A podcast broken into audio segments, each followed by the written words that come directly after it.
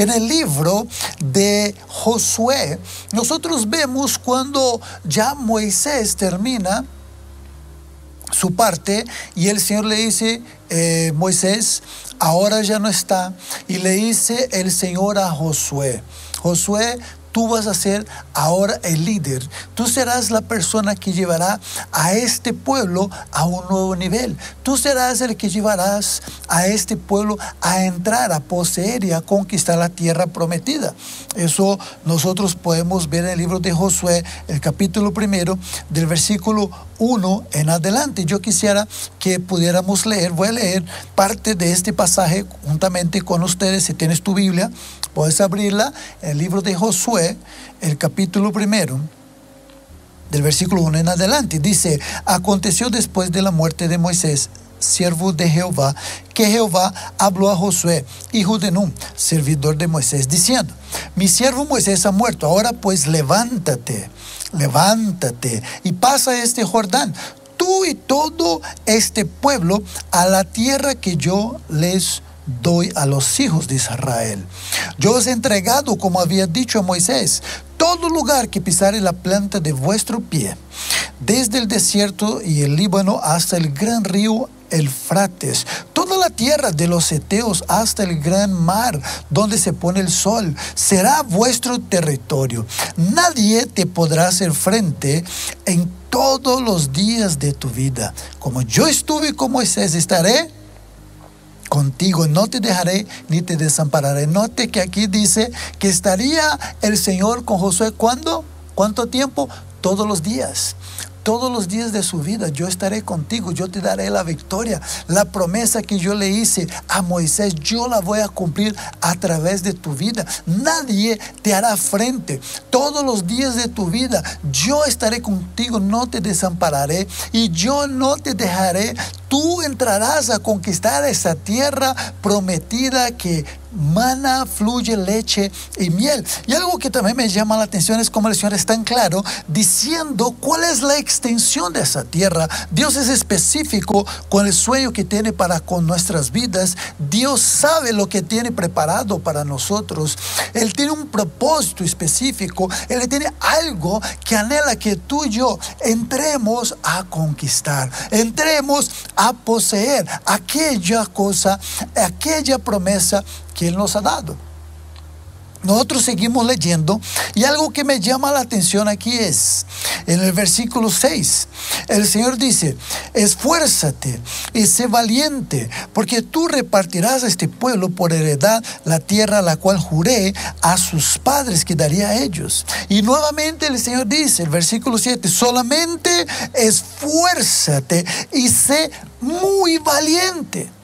Sé muy valiente para cuidar de hacer conforme a toda la ley que mi siervo Moisés te mandó. No te apartes de ella ni a diestra ni a siniestra para que seas prosperado en todo lo que tú emprendas. El versículo 8, nunca se apartará de tu boca este libro de la ley, sino que de día y de noche meditarás en él para que guardes y hagas conforme todo lo que está en el escrito, porque entonces harás prosperar tu camino y todo te saldrá bien. Mira que te lo mando, que te esfuerces y que seas valiente. No temas.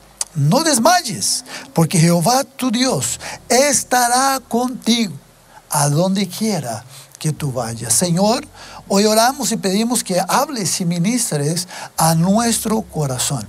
Estamos abiertos y dispuestos a oír tu voz. Trae, Señor, revelación tuya a nuestros corazones. Señor, te amamos en el nombre de Jesús. Amén y amén. Bueno, ¿qué sucede en este pasaje? Es algo tremendo, algo que me ha llamado mucho la atención en estos días. He estado orando y haciendo lo que dice el versículo 8, meditando en esta palabra, haciendo lo que el Señor enseña en su palabra. ¿Por qué? El Señor le dice, Josué, Moisés ya no está. Era un gran líder. Mira todo lo que hizo Moisés. Dios lo usa para afrontar a Faraón, a remover, a sacar al pueblo de Israel que estaba en aquel lugar. Algunos eh, expertos en la palabra dicen que eran más de dos millones de personas. El Señor los lleva por el desierto. dice la palabra que había una nube sobre ellos durante el día una columna de fuego guiándolos en la noche. Llegan al frente del mar rojo. Eh, eh, Moisés levanta su mano. El mar se abre. Dios hace milagros tremendos con, con el pueblo. Dios demuestra que estaba con ellos. Dios habla con Moisés cara a cara, face a face. Eso era lo que el Señor le estaba diciendo a José Josué. Así como yo estuve con Moisés, yo voy a estar contigo también. Yo voy a estar a tu lado. Yo voy a ir adelante tuyo y nadie te hará frente todos los días de tu vida. Uno solamente en escuchar eso, uno dice, Dios mío, esa es una gran promesa. Esa es una gran palabra. Esa es una palabra que me motiva. Esa es una palabra que me lleva a salir a conquistar. Pero algo que tú debes entender el Señor le dice, aunque yo estoy contigo, aunque mi presencia va a ir contigo, aunque yo te prometo la victoria sobre tus enemigos, aunque yo he prometido entregar esta tierra en posesión de ustedes. Tú guiarás al pueblo. Mira toda esta tierra, mira toda esa promesa. Yo se los voy a dar porque yo he prometido y yo tengo el poder para hacerlo. Pero necesito algo de parte tuya, Josué. Tú seas esforzado y valiente. Y lo repite tres veces, seguidas prácticamente. Tres veces, esforzado y valiente, sé esforzado y muy valiente. Solamente te digo que te esfuerces y seas muy valiente, dice el versículo 9. ¿Por qué? Porque aunque el Señor garantiza la victoria, porque está con nosotros, Él dice, tú tienes que batallar. Tú tienes que pelear esta batalla. Tú tienes que vivir tu proceso. Tú tienes que seguir adelante en fe. Tú tienes que doblar tus rodillas y clamar al Señor y ganar esta batalla en la oración. Tú debes entender que el Señor nos garantiza la victoria. Cuando el pueblo de Israel salía para enfrentarse contra sus enemigos, oraban y decían, Señor, nosotros oramos a ti, tú nos entregarás a ellos en nuestras manos. Y el Señor decía, sí, sigan adelante, porque yo los he entregado a estos enemigos en tus manos. Pero eso no los eximía de tener que batallar de tener que guerrear, de tener que mantenerse firmes, de tener que mantener los ojos fijos en Jesús, el autor, el consumador de la fe. De tener que mirar a Dios y no a las circunstancias, mirar a la palabra y a la promesa y no a las noticias. Dios quiere, queridos, que entendamos hoy de que Él está con nosotros y Él nos promete la victoria. Él nos promete que saldremos en bendición, que cruzaremos y llegaremos al otro lado y vamos a poseer la tierra que Él nos ha prometido. Dios no ha cambiado de idea. Él no ha cambiado de idea. Sus planes no han cambiado. Ninguna circunstancia adversa puede hacer con que Dios cambie el plan y el sueño que le tiene para tu vida. Pero tú tienes que ser esforzado y valiente. Hoy que podamos orar y entender, Dios nos da la victoria, pero tenemos que vivir el proceso. Tenemos que vivir ese proceso que Dios ha puesto delante de nosotros no estamos eximidos de la batalla.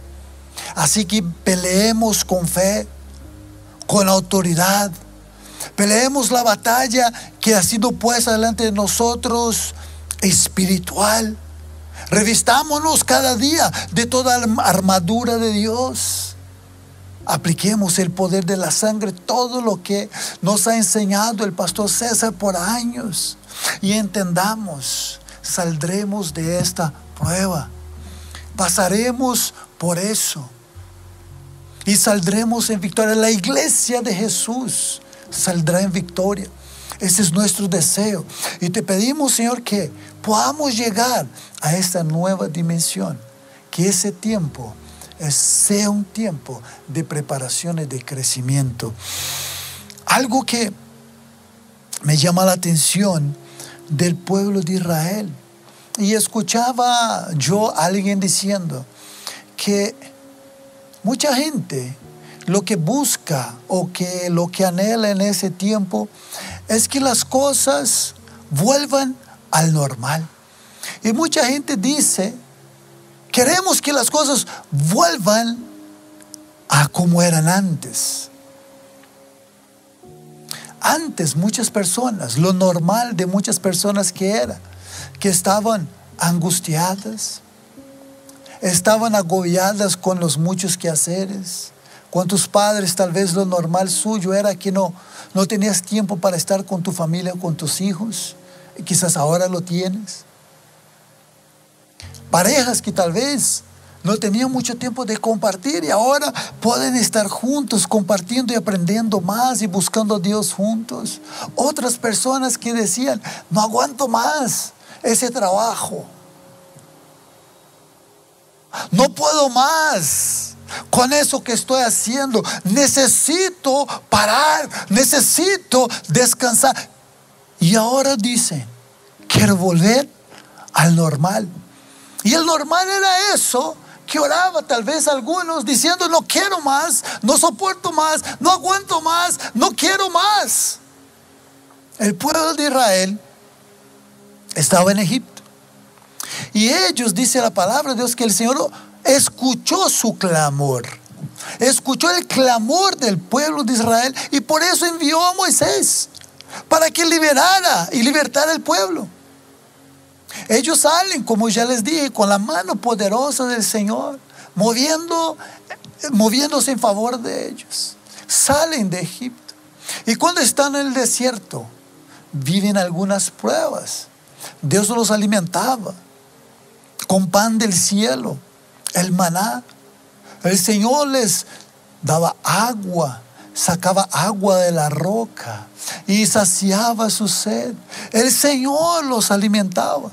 El Señor cuidaba de ellos, pero ellos vez tras vez llegaron donde Moisés quejándose diciendo, Moisés, ¿por qué los sacaste de Egipto?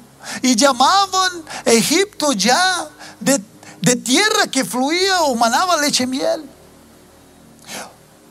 ¿Por qué nos sacaste de Egipto, Moisés, para hacernos morir aquí en ese desierto? En una ocasión le dicen a Moisés, ah Moisés, ¿cómo extrañamos cuando nos sentábamos y comíamos de la comida de Egipto? Y incluso en el versículo 5 del capítulo 11 del libro de números, dice que ellos extrañaban a la cebolla y el ajo que comían en Egipto. Es extraño de que alguien vaya a extrañar a comer cebolla y ajo.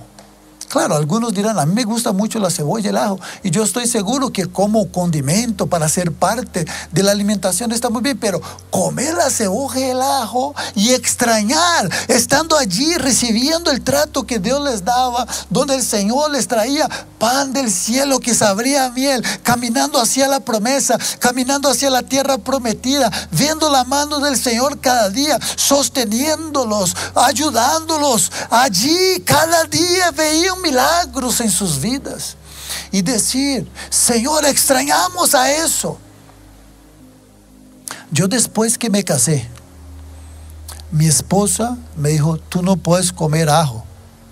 En Brasil, yo soy brasilero, para tal vez aquellos que no sepan, eh, aunque ya llevo más de 20 años que vivo fuera, pero en Brasil yo comía mucha una carne que se hacía y se servía con ajo, carne con ajo.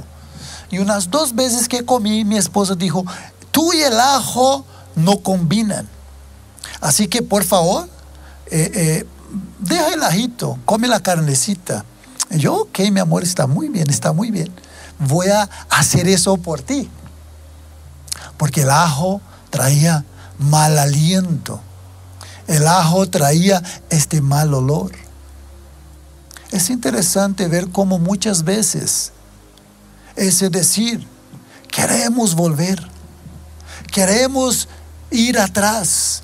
Sencillamente es porque lo que está atrás es algo que conocemos, no es desconocido. Y muchas veces Dios tiene algo maravilloso para nosotros, adelante de nosotros.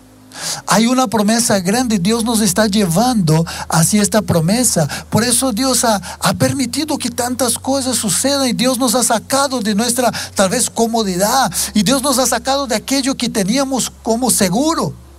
Y ahora Dios nos lleva a algo nuevo, a una nueva tierra. Dios nos lleva a una circunstancia nueva. Y hay una promesa de que estaría con nosotros y de que la promesa es buena y que la tierra fluye mana, leche y miel. Quizás el trabajo que tú tenías y tú dices, Señor, pero ¿qué pasó aquí mi trabajo? Tú dijiste que iba a estar conmigo. Dios tiene una empresa para ti. Dios tiene un sueño mucho más grande. La palabra nos dice que sus pensamientos son más altos, que sus caminos son más altos que los nuestros. En el libro de Isaías, capítulo 55. Pero Dios tiene algo nuevo para nosotros. El normal de Dios es una vida llena de fe, no es una vida llena de temor. El normal de Dios es que probemos la mano de Dios obrando en nuestro favor, abriendo caminos en el desierto. Lo normal de Dios es la prosperidad. Así como el Señor le dijo a Josué, yo te voy a prosperar en todo lo que tú emprendas. Ese es el normal de Dios para tu vida. No digas quiero volver a lo de antes, a lo normal de antes. No, Dios tiene un nuevo normal para tu vida y tú vas a entrar a poseer el nuevo normal de Dios para ti. Lo vas a probar, lo vas a ver, lo vas a poseer. Lo vas a recibir, lo vas a vivir. Tú y toda tu casa. Tú y toda tu casa lo van a ver y lo van a vivir. Y eso es lo que el Señor quiere que nosotros entendamos hoy. Hay algo nuevo. Caminamos hacia a lo nuevo de Dios, al normal de Dios. Para eso tenemos que renunciar a lo que queda atrás. Renunciar a aquellas cosas que tal vez nos acostumbramos a ellas, pero que no traían un aroma agradable delante de Dios. La palabra nos dice que el pueblo cuando se reunía y presentaba una ofrenda delante del Señor, dice que esa ofrenda subía como un olor fragante para con el Señor. Y Dios quiere que nosotros, nuestras palabras, nuestras oraciones, nuestras acciones suban delante de Él como ese olor fragante. Que nunca haya en nosotros ni palabras, ni pensamientos, ni actitudes de queja o de mala disposición, sencillamente porque no entendemos lo que está sucediendo o lo que Dios hará. En el libro de Juan, el capítulo 11, y cierro con esto, el versículo 37, aquí es cuando todo el capítulo 11, ahí está hablando al detalle de, de cuando el Señor resucita a Lázaro, hermano de Marta y de María y es toda una, eh, un pasaje hermoso, una historia que podría ser otra predicación, pero yo solamente me quiero enfocar en, en dos preguntas que se hacen en este pasaje. El versículo 37. Algunos de los fariseos que estaban ahí dicen, Juan 11, 37, no podía este que abrió los ojos al ciego haber hecho también que Lázaro no muriera. Las hermanas de Lázaro mandan a decir a Jesús que Lázaro estaba enfermo, esperando que Jesús viniera y lo sanara. Jesús se demora en llegar. Cuando Jesús llega, ya estaba cuatro días muerto Lázaro. Y la gente que ve a Jesús llegando y Lázaro muerto, hace esa pregunta. Él lo podía haber hecho con que no muriera Lázaro. Jesús contesta, Dos versículos después, el versículo 40 dice, ¿no te he dicho que si crees verás la gloria de Dios? ¿Cuál pregunta? ¿A cuál pregunta vas a abrir tus oídos en este día? La pregunta que hice, Señor, este Señor que hizo tantos milagros, que sanó a tantos enfermos, gente que él humanamente no conocía, Lázaro era su amigo. Él no podía haber impedido que Lázaro muriera. Y el Señor hace la pregunta, ¿no te he dicho que si tú crees verás la gloria de Dios? Porque había un propósito con la vida de Lázaro. Lázaro, su testimonio fue usado para impactar a toda esta región.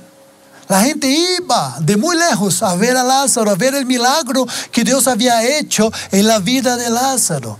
Y déjame decirte algo, Dios no quiere sencillamente arreglar algo en tu vida. Dios no, no quiere solamente sanar algo en su vida. Dios quiere desatar espíritu de vida y resurrección en tu casa, en tu familia, en tu vida en las circunstancias que tú estás viviendo. Y la pregunta del Señor hoy para ti es esta. Yo no te he dicho que si tú crees, tú verás la gloria de Dios. Y tú debes en este día decir, Señor, yo creo. Y por cuanto yo creo en tu palabra y en tu promesa y esperado en ti, yo veré la gloria de Dios manifestándose en mi vida. Y muchos, escuchen bien, conocerán del Señor buscarán de Dios, se acercarán a Jesús por el testimonio tuyo, de tu fe, en medio de ese proceso, en medio de esa dificultad, en medio de esa lucha, te mantienes firme, no desmayas, eres esforzado y valiente. Y eso traerá muchos a los pies de Jesús. Verás la gloria de Dios, probarás el poder de resurrección que hay en la palabra de Dios, en el Hijo de Dios. Vamos a orar en esta mañana juntos, iglesia. Te invito ahí donde tú estás a que tú cierres tus ojos, recline tu cabeza por un instante. Obviamente si lo puedes hacer, si de casualidad estás en tu celular y estás manejando tu carro, no lo vas a hacer. Hazlo con tus ojitos abiertos. Pero si tú puedes, estás cómodo en tu casa, con tu familia, estás con tus hijos, se pueden tomar de las manos en ese momento y vamos a hacer una breve oración. Señor, te damos gracias en esta mañana por tu palabra que es verdadera, que es viva y eficaz, Señor. Padre, gracias por este mensaje que tú nos das de que en medio de la dificultad, en medio de la prueba, en medio de la batalla, Señor, tú estás con nosotros y nos das la victoria. Tú, Señor, dices que estarás con nosotros y no nos vas a dejar. No nos vas a desamparar. Tenemos asegurada la victoria, pero tenemos que pasar ese proceso. Pero en medio de ese proceso nos acercamos a ti. Te conocemos más, dependemos de ti, Señor. Y tu palabra nos es revelada, Señor. Nuestros ojos son abiertos, Señor. Nuestro entendimiento es abierto, Señor. Tu palabra entra a nuestros oídos y discernimos, Señor, cuando tú nos guías y tomamos la decisión de obedecerte y seguir, Señor, tus pisadas. Gracias, Señor por cuidar de nosotros, por estar a nuestro lado, por prometer que prosperaría, Señor, nuestro camino. Señor, nos fortalecemos en esta mañana en ti. Fortalecemos nuestra vida en Señor. Confiamos en ti. No vamos a desmayar. No vamos a cansar de buscarte, Señor. Porque sabemos, Señor, que hay esperanza, Señor. En ti, en tu palabra, para nosotros, para los nuestros y para aquellos con los cuales tengamos, Señor, la oportunidad de compartir este mensaje. Dios mío, no queremos volver, no queremos retroceder, no queremos salir de ese tiempo como entramos. Queremos, Padre, que hagas algo nuevo en nuestras vidas. Que haya una transformación, que haya un cambio de actitud, que haya un cambio, Señor, en nuestras palabras, Señor. Que haya un cambio de mentalidad en nosotros, Señor. Que podamos renunciar y que podamos experimentar el poder de resurrección que hay en ti, en tu palabra. Muchas gracias, Señor. Gracias. En el nombre de Jesús. Amén y amén. Un fuerte aplauso al Señor en tu casa, si tú lo puedes hacer. Aplauda al Señor y dile gracias, Señor. Gracias, Espíritu Santo. Un abrazo a todos. Los amamos, los llevamos en nuestro corazón. Que Dios les bendiga y nos vemos pronto.